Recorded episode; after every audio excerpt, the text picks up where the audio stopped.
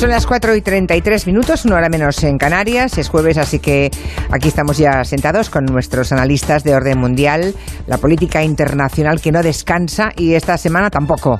Blas Moreno, Fernando Arancón, buenas tardes. ¿Qué tal? Buenas tardes. Muy buenas. Hoy vamos a hablar del Brexit, vamos a hablar de Siria, pero antes siempre arrancamos con preguntas de los oyentes, preguntas que nos hacen aprender mucho, ¿no? Porque tienen curiosidad sobre aspectos que a lo mejor otros oyentes, ahora que oyen la pregunta, dicen, ay, pues mira, es verdad, a ver qué me responden a esto. Por ejemplo, hay un oyente que quiere saber cuáles son los países que tienen más lugares, más números de ubicaciones que han sido declaradas Patrimonio de la Humanidad. Y bueno, a lo mejor hay gente que decide sus próximas vacaciones en función de eso, no lo sé. Mm, contadme cuál es el país que tiene más lugares Patrimonio de la Humanidad y si podéis también cómo escogen esos, ¿no? ¿Quién lo decide? ¿Cómo se hace? Pues el primer país que, que tiene, que, que, tiene más lugares de estos en la lista es Italia, después va China muy cerca, pero el tercer país de todos es España que a veces se nos olvida que España Somos tiene muchas cosas que ver. Bueno, bueno, Somos el tercero con 48 podium. lugares, que son un montón. Eh, ya digo, a veces se nos olvida que tenemos una cantidad de cosas espectaculares que se pueden ver, ¿no? Habrá Las otro primeras- dentro de poco que será la Ribeira Sacra de mi tierra. Ah, sí, mira, pues Sí. el primero que entró en la lista, o los primeros que entraron en, en la lista, perdón, en España fueron eh, la Alhambra de Granada, por supuesto, el Centro Histórico de Córdoba, el Escorial, en Madrid, eh, tres obras de Gaudí que están en Barcelona, que son el Parque eh, y el Palacio de Güell y la Casa Mila, y luego la Catedral de Burgos. Esos fueron los primeros que entraron en el año 84, y el último que ha entrado eh, este mismo año es un parque cultural de Gran Canaria, que es el Parque de- del Risco Caído, que es un yacimiento prehispánico. Digamos que, bueno, esos son, la, la lista empieza por ahí y acaba, y acaba en el Risco Caído en Gran Canaria. 48 yacimientos. Y Fuera en de cuanto España, a cómo lo escogen, ¿Cómo lo escogen? Bueno, se juntan, eh, hay, un comité de 21 países que rota cada seis años, digamos que cada seis años se elige a ese grupo de países, que son los responsables de eh, dirimir si las propuestas que hace cada país merecen o no eh, entrar en la lista, cumpliendo el requisito básico de que tienen que cumplir un valor universal o excepcional para, para la humanidad, porque tienen un valor cultural o histórico muy, muy importante. ¿no? Además, también son los que se preocu- preocupan de vigilar si ese patrimonio se está conservando bien o no, porque también recordemos que el hecho de que te concedan ese título, mm, digamos que te obliga a protegerlo. No podemos Claro. sencillamente dejarlo ahí y ya está, ¿no? Eh, ahora ya vas a ser de toda la humanidad y estamos obligados a proteger ese patrimonio por encima de nuestros intereses nacionales, por así decirlo. menos mal, porque eso ha motivado que se haya invertido y se hayan recuperado eh, zonas maravillosas, ¿no? O, o edificios o, o grupos arquitectónicos estupendos, ¿no?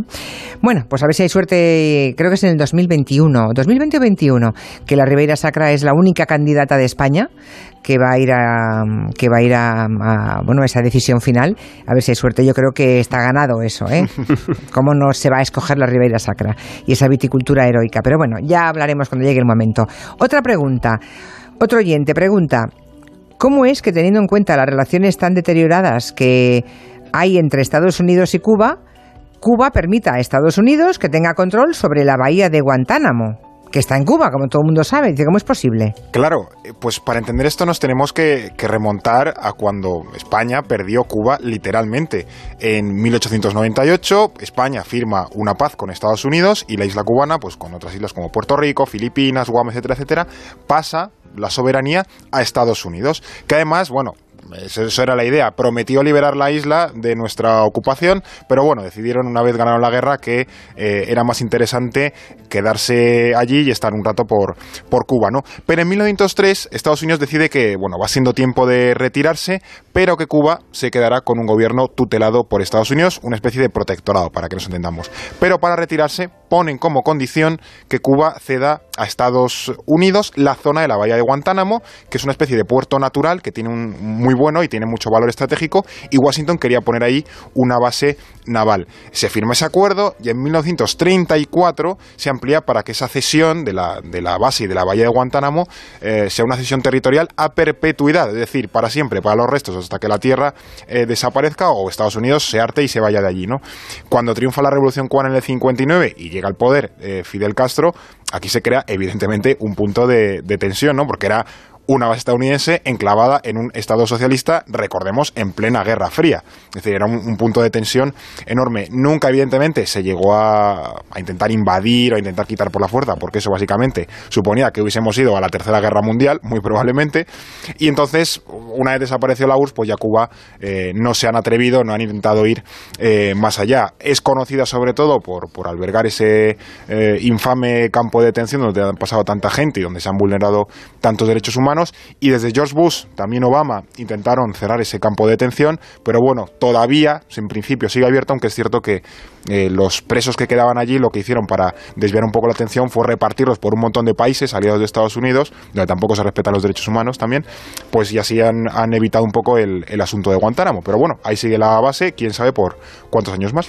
Tengo otra pregunta, esta eh, es un poco para aligerar, ¿eh? Esta es un poco más ligera, pero muy, en fin, muy curiosa también, que es verdad, dice un oyente que mm, vive en Bruselas, uh, no, Inés, que estaba allí de, de viaje en Bruselas y tiene curiosidad por saber ¿Por qué son típicos los mejillones en Bruselas si es una ciudad que no tiene mar?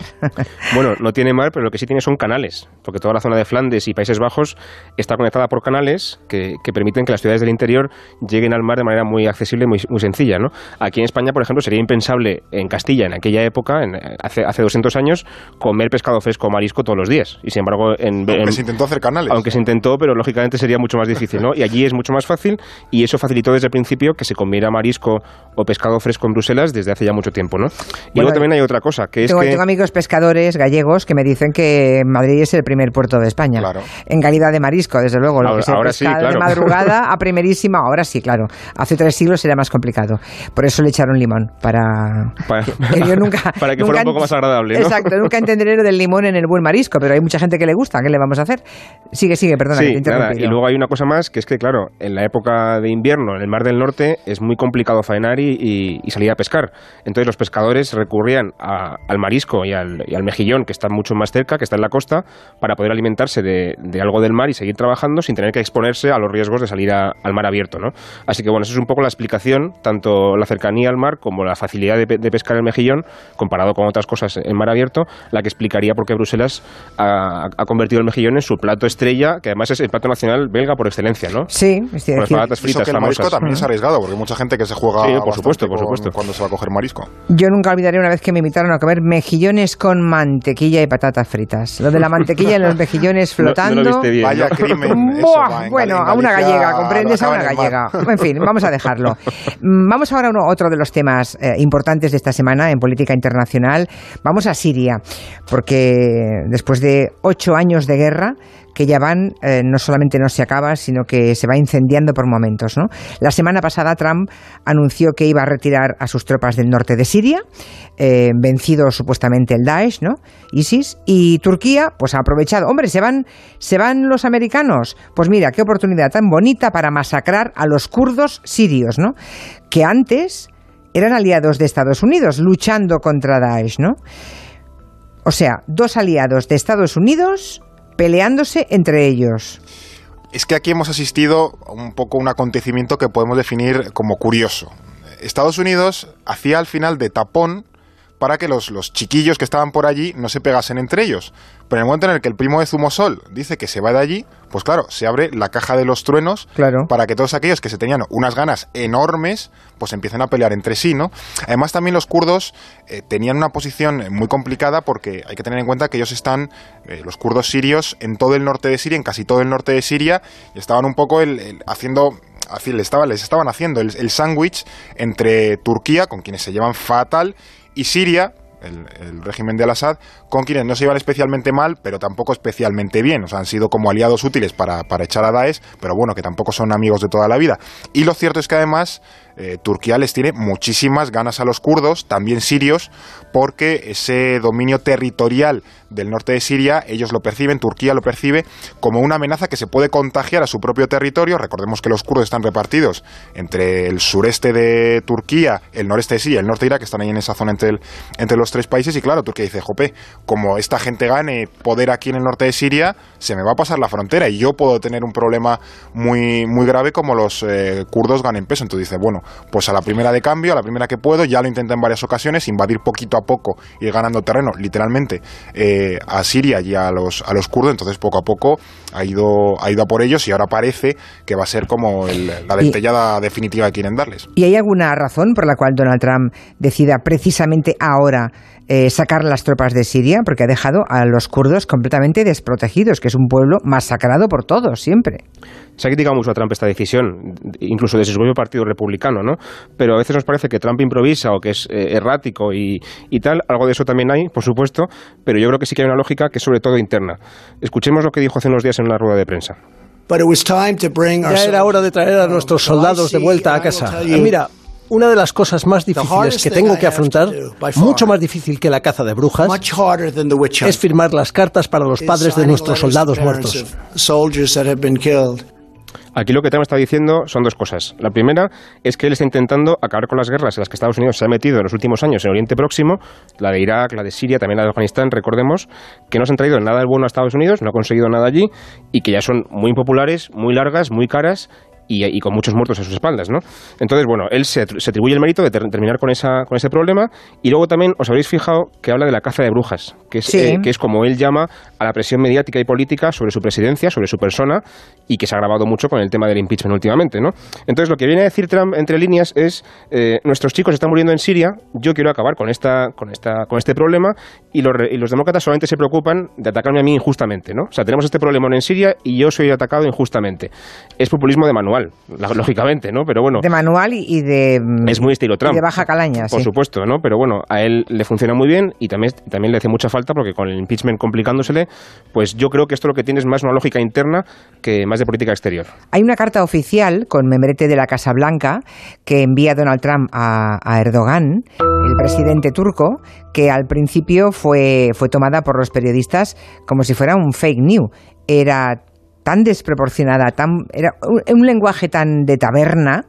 ¿La tenéis ahí? ¿Por qué no la leéis? Porque creo que sería bueno para que los oyentes hagan una idea. Una carta membrete Casa Blanca firmada por Donald Trump, tal cual, ¿eh? Que de hecho han tenido que salir ellos a, decir que, era real porque parecía de broma. Y, la leo. Parecía un WhatsApp a las 4 de la mañana. Parece un WhatsApp, sí, sí, un WhatsApp, pero, pero de alguien que no está del todo situado, ¿verdad? o como mismo que ha pasado una mala Luego no es propio de un, de un presidente del gobierno, pero bueno, dice, estimado presidente Erdogan, Lleguemos a un acuerdo, por favor, ¿no? Como hace siempre Trump. No quiere ser responsable de la masacre de miles de personas. Y yo no quiero ser responsable de hundir la economía turca. Y lo haré.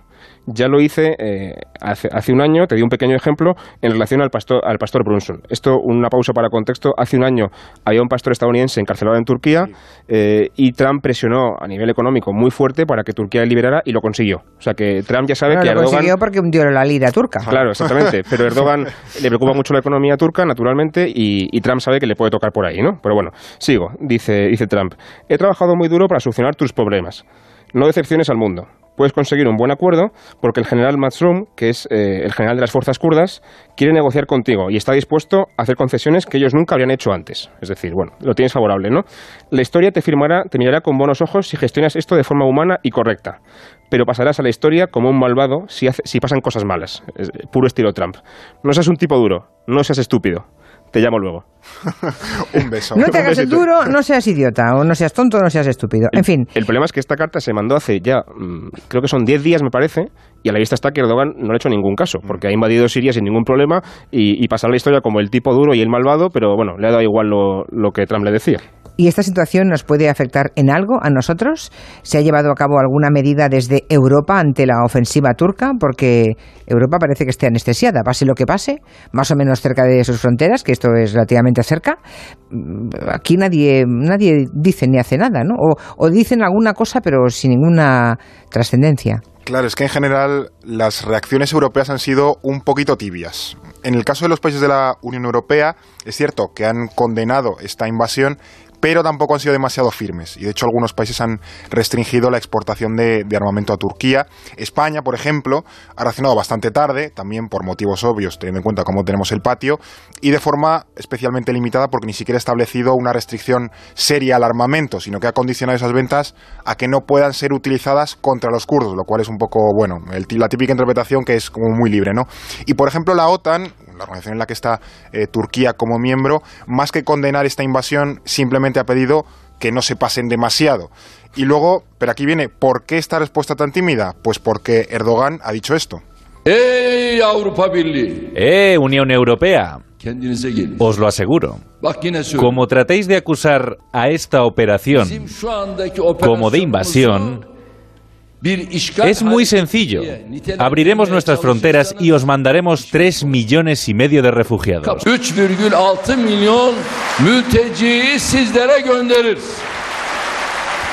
A que ahora lo entienden todo. Claro, es que se las bajo la manga, la bajo, bajo la manga que tiene Erdogan y que de cuando en cuando, pues eso, amenaza con, con si los países europeos le llevan la contraria, pues él abre el grifo y los 3 millones y medio de sirios que todavía están en, en Turquía, pues los lanza hacia Europa y aquí nos apañemos con 3 millones de personas cuando por mucho menos hemos tenido una crisis humanitaria brutal en Europa mm. y una crisis política gigantesca. Es que los países europeos están, vamos, mm, tienen un miedo horrible a que, el, por ejemplo, el auge de la extrema derecha se potencie todavía muchísimo más porque 3 millones y medio de personas, de sirios, están intentando llegar a Europa. Lo que nos dice Erdogan es la pasta que él recibe para que aguante y retenga esos 3 millones de refugiados. Se lleva cientos y cientos de millones. Cientos de, millones. O sea, Europa podría haber salido, si Europa tuviera un líder del estilo de Donald Trump, saldría y le diría, no te pongas chulo porque te, cerramos el grifo económico y a ver de qué vives. ¿no? Pero luego Erdogan dice, bueno, si me dais un poquito más de dinero, yo ya me apaño. Ya tampoco es para tanto. Este, este grifo está aquí, pero bueno, lo puedo arreglar. En fin, tremendo, tremendo. Eh, estamos en unos momentos en que el cinismo eh, campa a sus anchas, acompañando siempre al populismo. Un poquito de revista de prensa. Hay que hablar del Brexit. Yo creo que va a ser la última semana que hablemos del Brexit, digo yo, en un ataque. ¿Seguro? ah, no, no. bueno, que lo sea, pero no lo va a ser, me parece. Esta misma mañana, eh, Juncker y Boris Johnson han anunciado que había acuerdo que tendrá que aprobarse en el Consejo Europeo. Dentro de un par de horas aproximadamente debería estar aprobado, ¿no? Bueno, no lo sé si será hoy o si será mañana. Tal y como empezó, eh, Johnson no parecía tener mucho ánimo de dialogar, pero ahora parece que ha dialogado. Un oyente decía hace un rato, ¿por qué lo que parecía imposible de pronto se desatasca en un día? ¿Cómo es Esto es muy estilo de la Unión Europea, ¿no? Dejarlo todo para el final.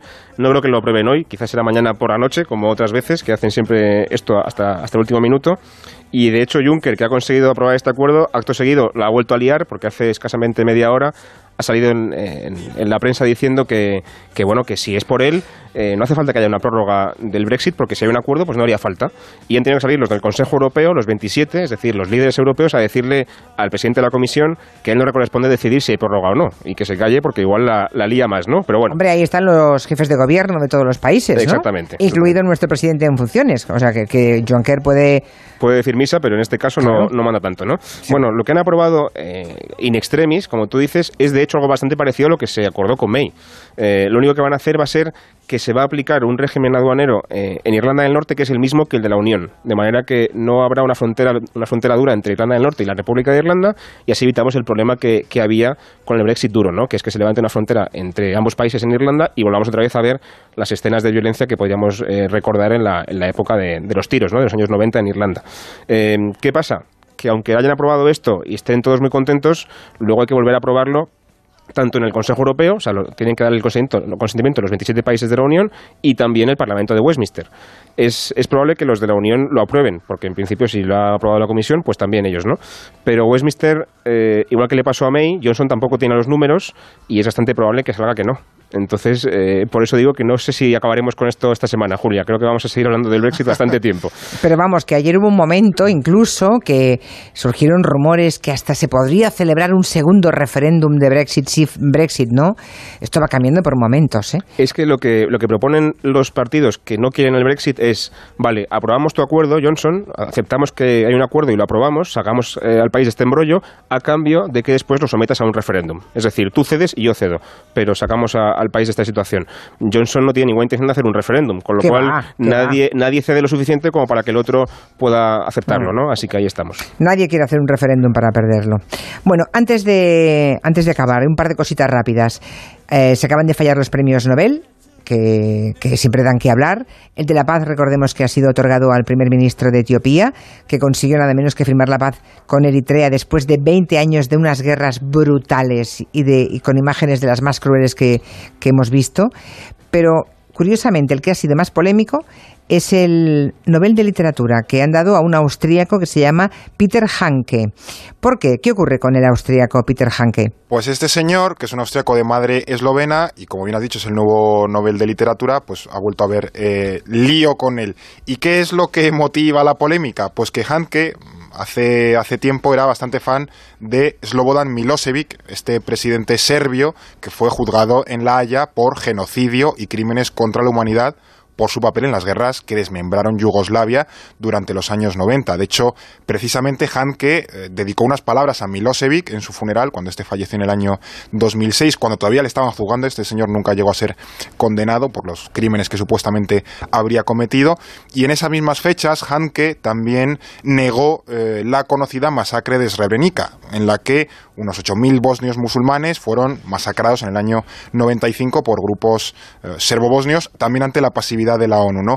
Hanke dijo que este negacionismo pues, se debió a su mal francés, pero bueno, no desentona con su línea política que es claramente eh, proserbia, ¿no? Y de nuevo aquí, como es lógico, sobre todo siendo algo de literatura, pues ha habido de nuevo el debate de hasta qué punto hay que juzgar la obra de un artista teniendo en cuenta cómo es eh, la persona, ¿no? Separar un poco el, el, trabajo que hace alguien con cómo es la persona. No sería el primer caso, ni será el último, que, bueno, que alguien maravilloso, un pintor maravilloso, un escultor maravilloso, mm, escritor, etcétera, etcétera, hace una obra increíble, pero luego como persona, pues puede ser a lo mejor un, ser abyecto, ¿no? Si tuviéramos que rechazar a, muchísimos artistas e incluso a muchísimos científicos por, mm, por cuestiones personales y no por su obra, nos quedaríamos con las enciclopedias a la mitad. Eso ¿eh? es, entonces esa es la cruda, esa es la cruda realidad. Sí, sí. Y ya lo último, muy rápidamente, ¿va a renovar Justin Trudeau, el guapísimo primer ministro de Canadá, ese joven carismático y seductor que tanto gustaba a las cámaras del mundo entero y a sus votantes en las próximas elecciones? Faltan pues solamente un par de semanas. Es, es dentro de unos días y el problema es que habrá que ver si basta con ser guapo para convencer a los votantes, ¿no? Porque al principio convenció mucho, pero sus contradicciones y sus escándalos le han pasado factura. Por ejemplo, Trudeau es una persona que le encanta hacerse fotos en manifestaciones contra el cambio climático, pero después colabora con la, empresa, con la industria petrolera para seguir contribuyendo al cambio climático, ¿no? De alguna manera. O, por ejemplo, se le ha conocido un escándalo muy gordo por el cual presionaba a su fiscal general para que no investigara una empresa eh, importante en Canadá porque eso le preocupaba porque podía perder votos, ¿no? Entonces, bueno, hay cosas que no son tan loables o tan honestas como él los quiere vender. También tienen contradicciones. Claro, y al final ha vendido una marca muy, muy potente y muy bonita que después quizá no se corresponde con lo que realmente es en realidad Trudeau. Así que lo, veremos en unos días. O sea, habéis encontrado un político que tiene contradicciones e incoherencias. que nos den un Nobel. Bueno, sí, sí. A los detectives más, más avispados. Alguno diría, al menos es guapo, porque lo de las contradicciones y las incoherencias, ¿verdad? Van a la orden del día. Bueno, hasta aquí el repaso de orden mundial, política internacional con Fernando Arancón y Blas Moreno. Hasta la semana que viene. Hasta, la próxima. Adiós, adiós. Recuerden que si quieren enviarles alguna pregunta sobre temas internacionales, pueden contactar a través de un mail, un correo a contacto arroba elordenmundial.com o bien al mail de este programa o a través de las redes sociales de Gelo.